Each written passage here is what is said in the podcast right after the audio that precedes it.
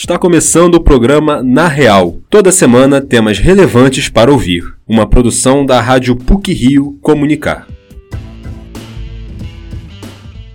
O uso de aplicativos de bancos por meio de computadores e celulares, os chamados bancos digitais, já é uma realidade. Segundo a Federação Brasileira de Bancos, 7 em cada 10 transações bancárias foram feitas por meio digital em 2021. Este é um dos assuntos do programa de hoje. Vamos falar também sobre o comércio às vésperas do Natal. O comércio trabalha com uma expectativa positiva de vendas neste período. Fique com a gente!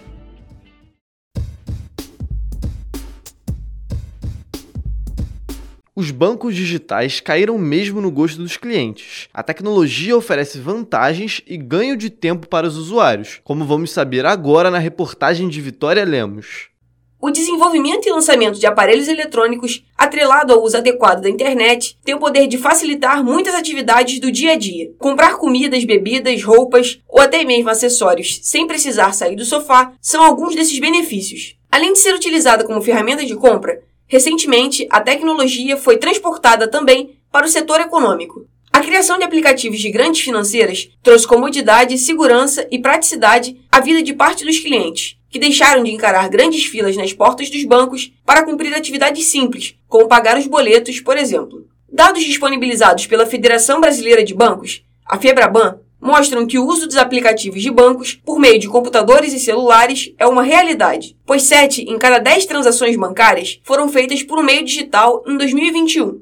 Para o professor do Departamento de Economia da PUC-Rio, Rui Caldas, esse avanço aconteceu graças ao investimento maciço em tecnologia por parte das grandes instituições financeiras. Tudo isso com o objetivo de aumentar a praticidade dos clientes e diminuir os custos operacionais das agências. Todas as instituições financeiras querem o quê? Lucro, sejam públicas ou privadas, tá?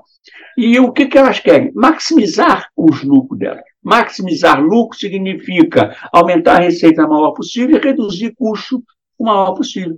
E aí os bancos perceberam que, com o avanço tecnológico, com o surgimento da internet, com o surgimento das tecnologias no final do século XX, eles poderiam reduzir drasticamente os seus custos fixos.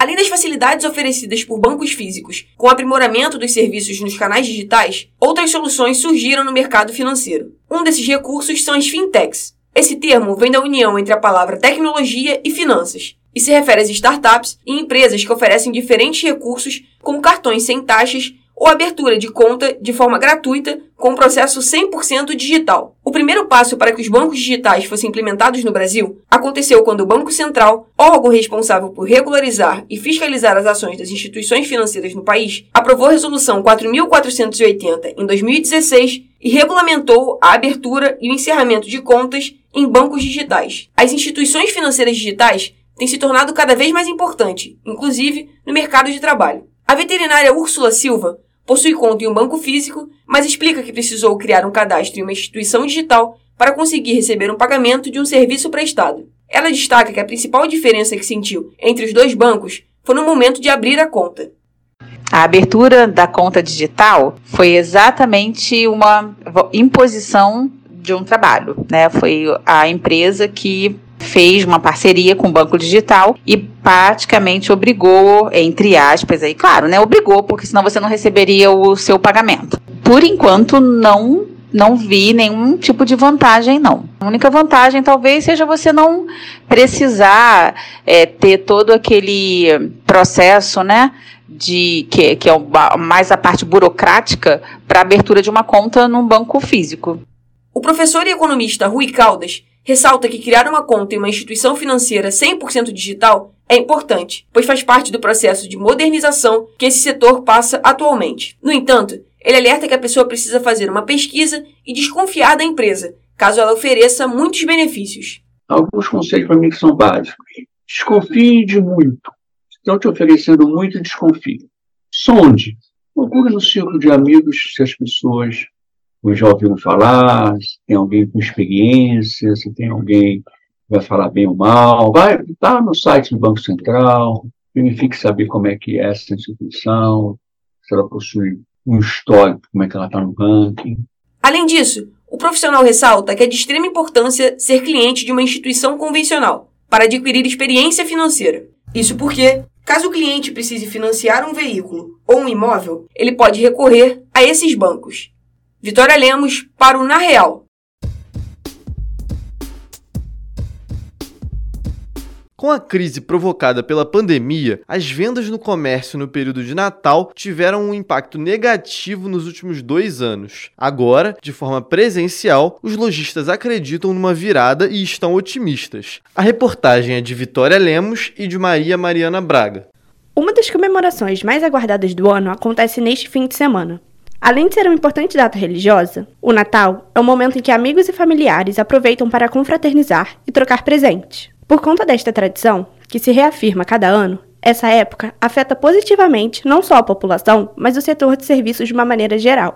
Para se ter uma ideia da importância do período de festas de fim de ano, dados disponibilizados pelo Clube de Diretores de Lojistas do Rio de Janeiro mostram que esse é o momento em que o comércio contabiliza um terço de todo o faturamento anual.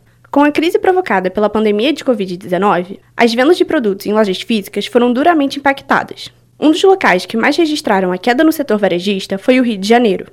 Para minimizar os danos econômicos e conseguir atender a demanda da população que tinha receio em sair de casa, as vendas online ganharam força.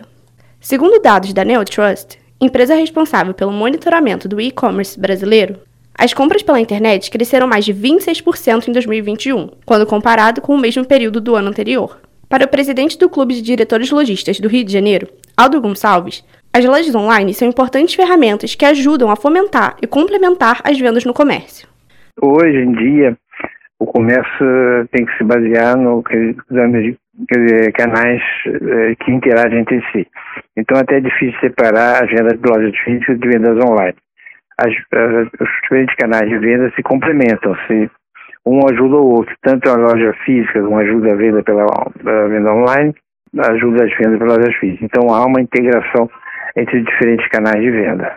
A Black Friday é alargada para as compras de Natal nos Estados Unidos. O costume norte-americano registrou a primeira edição brasileira em 2010. Essa data é marcada pela diminuição dos valores, o que torna os produtos mais acessíveis. O professor do Departamento de Economia da PUC-Rio, Roberto Simonar, explica que essa estratégia de redução dos preços é peça-chave para o aumento das compras. A Black Friday, ela na verdade, ela é a invenção do marketing americano, né? É, eles estabeleceram lá o Black Friday como ponto de partida, em termos de calendário, para as compras de Natal. Então, assim, para dar um incentivo, né, para as compras de Natal terem um impulso de partida interessante, vamos fazer aí um grande descontão geral aí na economia para a gente vender mais. Apesar de ter tido a primeira edição no Brasil há 12 anos, o fenômeno da Black Friday foi popularizado entre os consumidores brasileiros no período da pandemia, pois houve um processo de reformulação nas vendas online. Essa mudança pode ser percebida no levantamento produzido pela Sociedade Brasileira de Varejo e Consumo. A instituição mostrou que 80% dos brasileiros tinham a intenção de antecipar as compras de Natal durante a Black Friday. Anteriormente, a data era vista com certa desconfiança, uma vez que as pessoas não acreditavam que as promoções eram verdadeiras, como explica a professora do Departamento de Administração da PUC Rio, Leila Toledo. A gente lembra ali nos primeiros anos que existia uma desconfiança muito grande do consumidor em relação às práticas da Black Friday aqui no Brasil, já que as ofertas não eram percebidas como ofertas relevantes.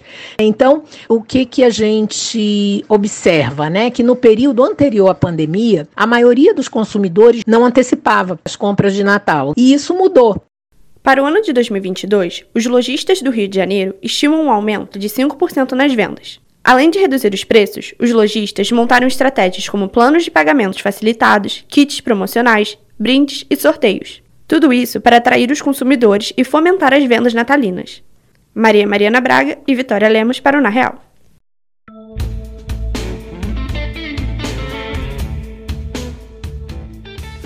Por hoje é só. Esse episódio foi apresentado por Danilo Akel com edição sonora de Vitória Lemos. O programa Na Real tem supervisão e edição do professor Célio Campos. Lembramos que a Rádio PUC faz parte do Comunicar, que é coordenado pela professora Cristina Bravo. Até a próxima semana.